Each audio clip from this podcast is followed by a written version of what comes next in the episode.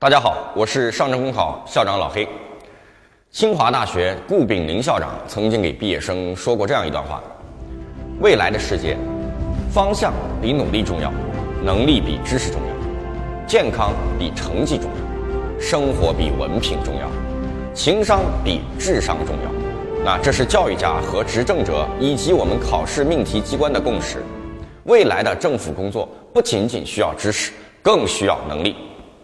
公务员考试不是八股取士啊，也不要高分低能。这个考试直接关系到一个国家的执政水平和百姓福祉。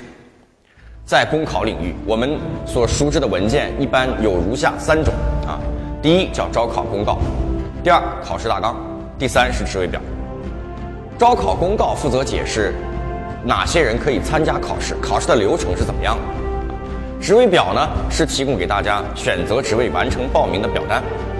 只有考试大纲，啊，才是指明考试备考的方向，也是界定考试形式的唯一官方文件。我们要的答案全在里面。但是奇怪的是啊，每年关于大纲的解读文章非常少啊。一方面有人说大纲内容太少了，没什么好说的。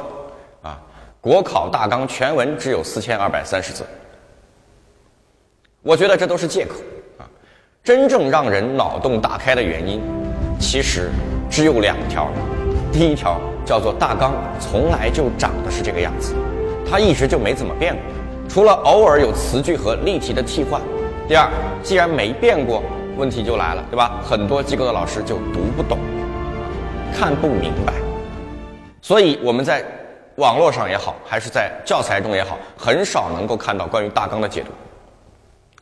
所以我们决定啊，近期在国考大纲发布之际，在我们的公开课 QQ 群里进行群直播，来为大家解读公考大纲。啊，到时候我将会告诉你公考到底考什么，应该怎么准备。